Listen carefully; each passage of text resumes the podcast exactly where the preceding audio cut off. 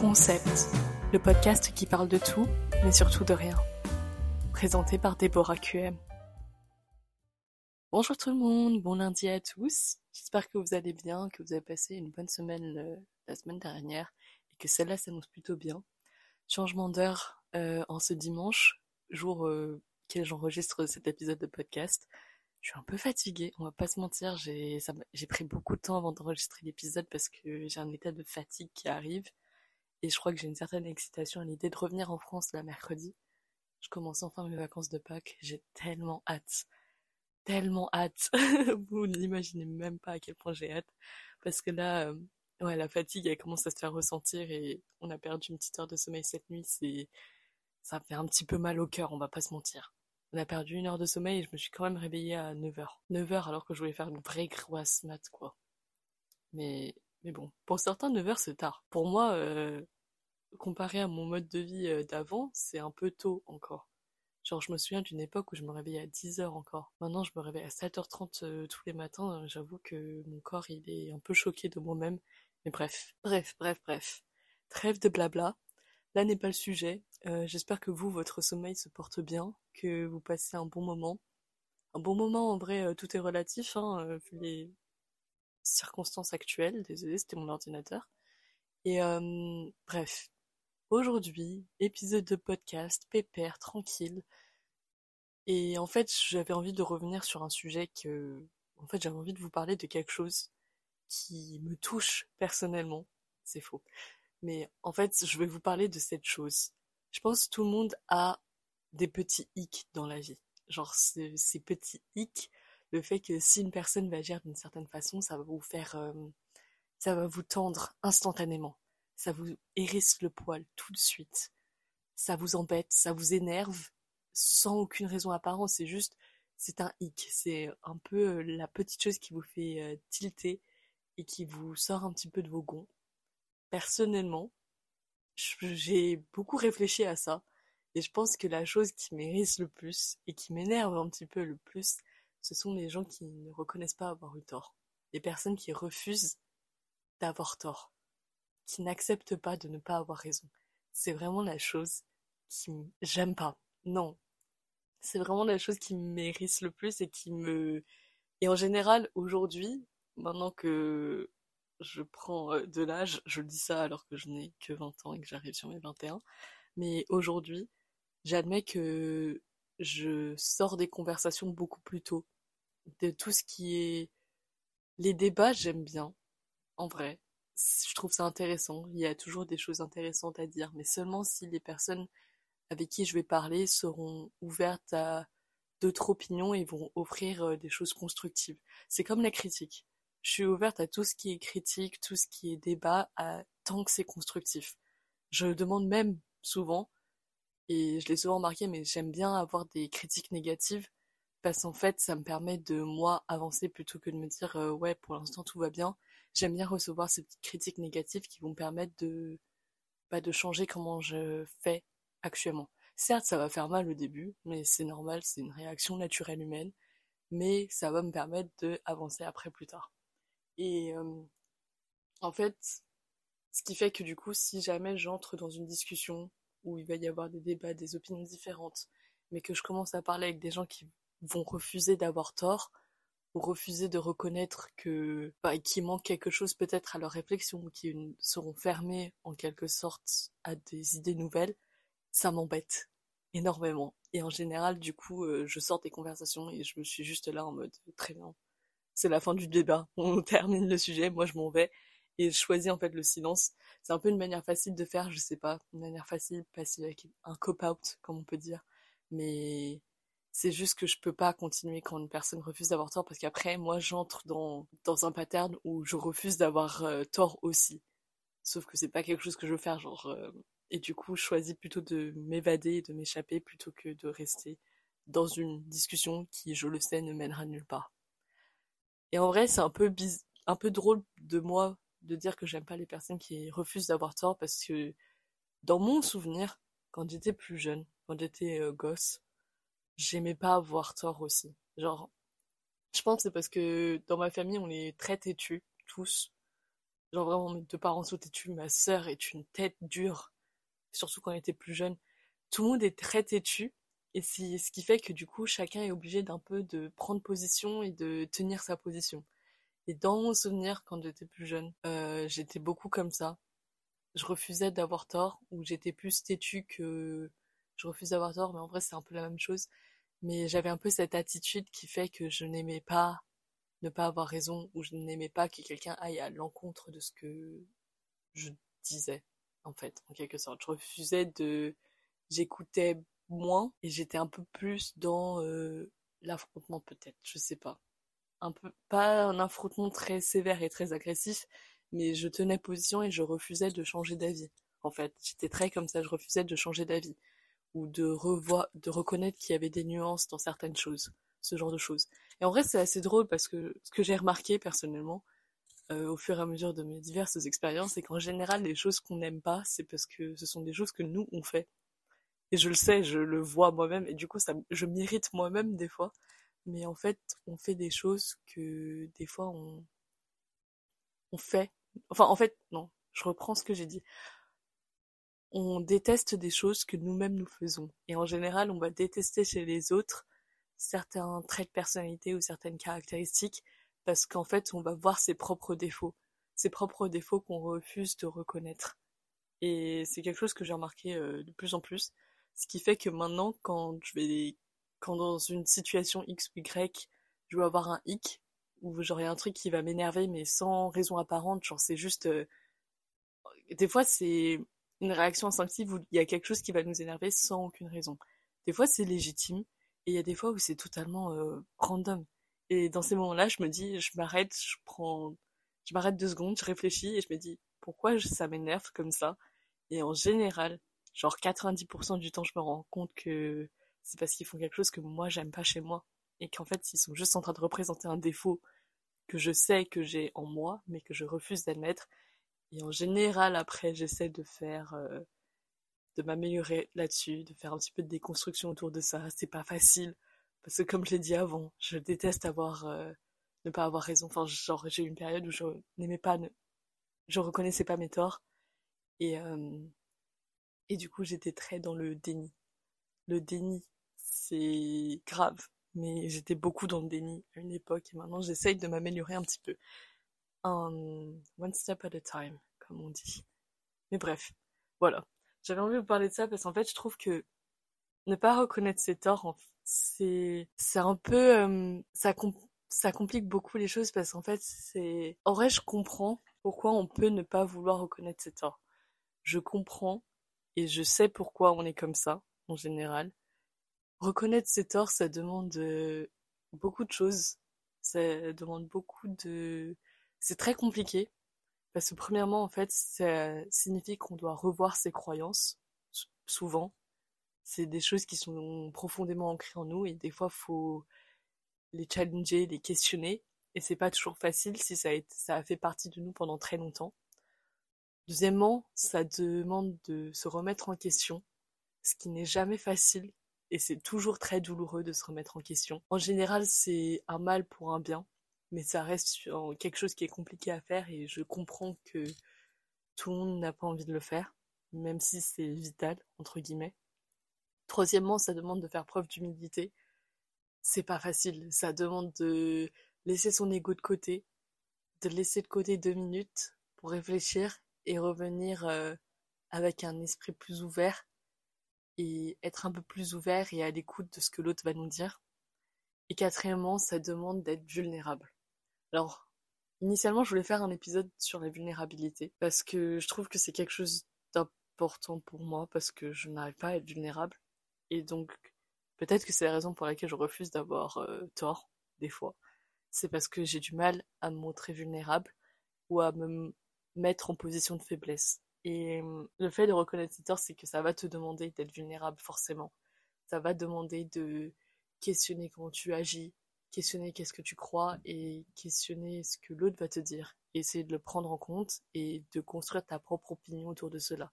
Il n'y a pas de mal à avoir des opinions différentes, il faut juste être ouvert sur le débat et euh, accepter que des fois, on aura on n'a pas une vision globale et une vision juste de ce qui se passe. On a tous des visions biaisées du monde qui nous entoure. Et il faut juste apprendre euh, à vivre avec et à naviguer avec, entre guillemets. Et donc, euh, la vulnérabilité, je pense c'est la plus grosse chose quand on est en train de se remettre en question ou de reconnaître qu'on a tort dans quelque chose. Et on va pas se mentir, je pense que la chose qui m'a permis le plus de travailler sur le fait d'accepter d'avoir tort de temps en temps, des fois, ça a été médecine. Genre vraiment. Parce que forcément, en médecine, euh, notre ego prend un coup. Très clairement. En médecine, c'est, on est obligé de tout le temps se remettre en question. De par le fait que on va être au contact de patients et qu'on va voir la vie d'autres personnes entre nos mains, on est obligé de se remettre en question. On est obligé d'accepter que des fois on va faire des erreurs et qu'on a besoin des autres pour nous aider. Et je pense que le fait d'être entrée en médecine, ça m'a permis premièrement de travailler avec les autres, de prendre les... Non, en vrai, j'ai toujours été plutôt forte euh, pour prendre les critiques. Genre, ça n'a jamais trop été un problème pour moi. Mais accepter la critique, travailler sur la critique et accepter que des fois on, on ne sait pas tout en fait. En fait, en médecine, on sait rien. On sait vraiment rien et on navigue très souvent à l'aveugle et ce qui fait que du coup, on est obligé de toujours être ouvert à de nouvelles choses et à toujours remettre en question ce qu'on est en train de faire actuellement parce que premièrement, les recherches, la science, ça avance toujours et donc il y aura toujours des nouvelles choses et c'est un peu accepter de travailler avec euh, avec l'inconnu. Et je pense que le fait d'apprendre à travailler avec l'inconnu, ça nous permet d'accepter que rien n'est fixe et que tout peut changer, et ce qui fait qu'on est plus apte à reconnaître que des fois on a eu tort ou qu'on a mal agi. Et de toute manière, on n'a pas le choix. En vrai, de, en vrai, en médecine, on n'a pas le choix. On est obligé de tout le temps se remettre en question. Tout le temps, on doit faire euh, un peu une réflexion sur ce qu'on a fait, ce qu'on a travaillé, ce qu'on est en train de faire actuellement, ce qu'on prévoit de faire plus tard. Et ça nous permet en fait de voir que des fois, on, on doit changer sa manière de faire, etc. Certes, moi qui redouble ma deuxième année, ça a été euh, une grosse tollée euh, dans toute ma vie, on va pas se mentir. Euh, je ferai un épisode là-dessus un jour, peut-être à la fin de cette année. J'ai pas envie de de me porter l'œil sur quoi que ce soit et je ferai un épisode là-dessus, c'est prévu, mais pas tout de suite. Mais c'est vrai que redoubler ma deuxième année, ça m'a ouvert les yeux sur le fait que, bah oui, il y a des choses à changer dans la manière dont je travaille, dans la manière dont je traite mes études, dans la manière dont je m'engage avec tout ce qui m'entoure. En fait, c'était un peu, euh, bah, ça m'a permis de reconnaître que, bah, il était temps de prendre mes responsabilités et que les facilités que j'ai pu avoir dans le passé ne sont plus présentes et qu'en fait, je fais quelque chose qui demande beaucoup plus de ma personne et de mon temps et qu'il était temps de remettre en question ma manière de vivre. D'où le fait de me réveiller à 7h30 très souvent qui mène au fait que j'ai une petite fatigue chronique qui revient comme quand j'étais au lycée. Mais, euh, mais oui, ça a demandé de remettre en question beaucoup de choses et de reconnaître que la manière dont j'avais géré mes deux dernières années de vie n'était pas la meilleure et qu'en fait euh, bah je pouvais pas rester têtue et continuer d'agir de cette façon parce qu'en fait j'étais juste en train de foutre en l'air ce que j'avais envie de faire et en fait j'allais nulle part. Ce qui m'amène, quelle transition, sur les positifs du fait de reconnaître ses torts, c'est que déjà en fait il y a que des bénéfices pour soi-même. C'est très égoïste, hein. on dirait pas, hein. Mais reconnaître ses torts, c'est très égoïste parce que la personne en face de vous, qu'est-ce qu'elle en a à faire que vous n'allez pas... en vrai, un nice. Ok. La majorité du temps, la personne en face de vous n'en a rien à faire que vous n'allez pas changer d'opinion parce que elle, elle continue d'avancer dans sa vie. En fait, le fait de reconnaître ses torts, de reconnaître qu'on n'a pas eu raison, ça a plus de bénéfices pour sa personne. Même si on ne dirait pas, parce que ça implique qu'on est très vulnérable et qu'on va être en position de faiblesse pendant un moment X, reconnaître ses torts, c'est très bénéfique pour nous et c'est très égoïste. Parce qu'en fait, c'est de cette façon-là qu'on va apprendre le plus. Parce que d'un coup, notre mindset va changer en mode ok, j'écoute ce que tu as à dire, je prends en compte et je construirai mon opinion plus tard. Donc premièrement, ça nous permet d'apprendre plus. Ensuite, personnellement, j'ai trouvé que ça permet, ça nous permet de prendre plus de risques. Par exemple, exemple tout bête. Avant cette année, après, peut-être euh, peut-être le fait de redoubler l'année, ça me permet de prendre plus confiance là-dessus. Mais exemple tout bête, on a des cours pratiques où on s'entraîne à parler à des acteurs qui vont agir comme des patients et on s'entraîne à faire des, des examinations sur eux ou à prendre des faire une consultation avec eux en, quelque sorte, discuter avec eux, essayer de communiquer, essayer essayer de venir à un diagnostic diagnostic et euh, on avance comme ça. On s'entraîne avec des acteurs avant d'aller voir les patients. Et avant cette année, je refusais totalement de me porter volontaire pour quoi que ce soit parce que premièrement, j'avais peur de mal faire. J'avais peur de ouais, j'avais peur de mal faire, de pas avoir raison, de pas bien faire les choses ou de faire des erreurs. Je refusais l'erreur. Maintenant que j'ai redoublé ma deuxième année, je suis un peu partie dans cette année avec le mindset de de toute manière, j'ai plus rien à perdre, j'ai déjà tout perdu. Ce qui fait que cette année, je me suis mise à me dire bah écoute, moi j'ai déjà fait tout ça, j'ai déjà vu des gens le faire, bah autant que je me porte volontaire et qu'en fait je passe passer le temps plus vite, ce sera un entraînement pour moi et ça me permet juste de m'entraîner et de m'entraîner à faire des erreurs. Et en fait, je suis arrivée à un stade où, que, où du coup, à chaque session, je me porte volontaire pour tout faire. Ce qui m'était jamais arrivé de toute ma carrière euh, scolaire, de toute ma scolarité, de me porter volontaire pour quoi que ce soit. Et là, cette année, je me suis retrouvée à être celle qui se porte le plus volontaire à toujours me mettre en avant pour bah, répondre aux questions, faire les examinations, faire euh, les consultations, jouer avec les acteurs, etc. Et tout ça parce qu'en fait, j'ai changé ma ma façon de voir les choses et que j'ai accepté que dans tous les cas, je ferai des erreurs. Quoi qu'il arrive, je ferai des erreurs et c'est normal, je peux pas avoir raison sur quoi que ce soit.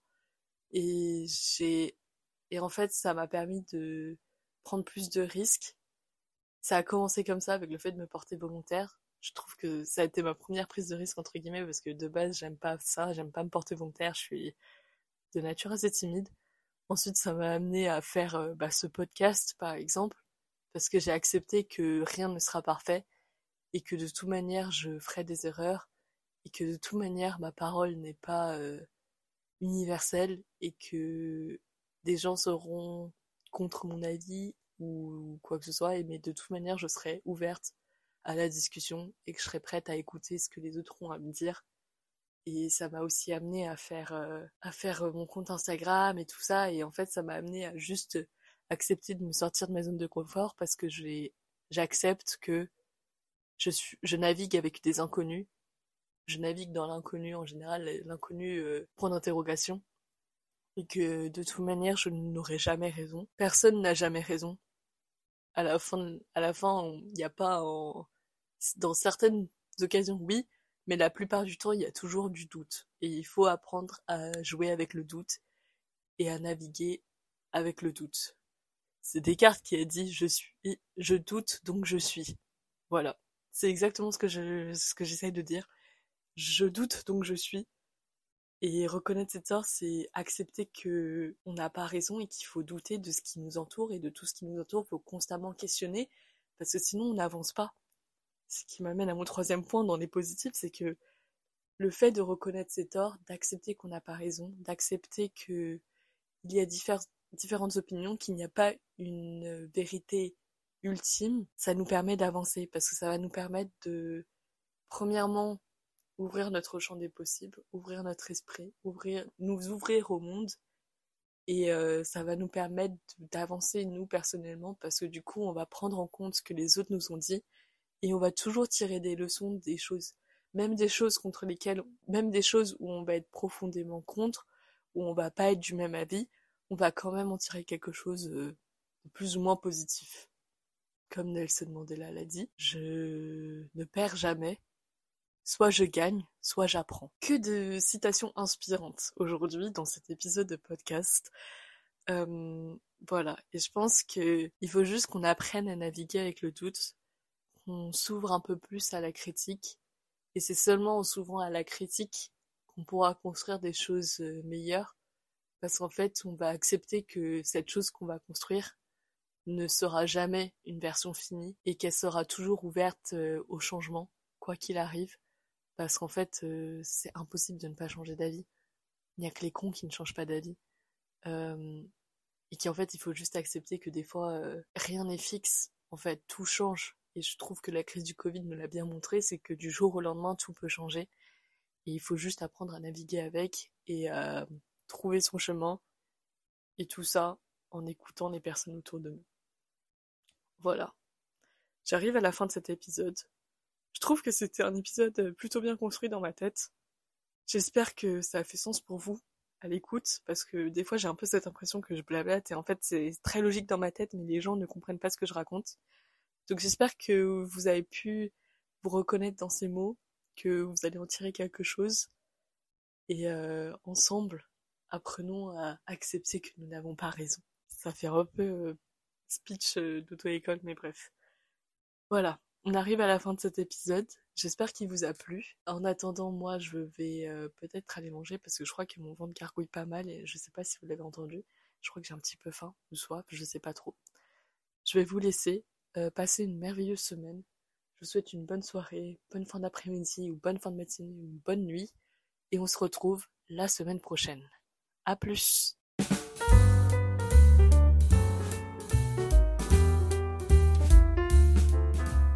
Merci d'avoir écouté cet épisode. S'il vous a plu, n'hésitez pas à partager le podcast. Vous pouvez également me retrouver sur Instagram. Et en attendant, je vous dis à la prochaine fois pour un nouveau concept.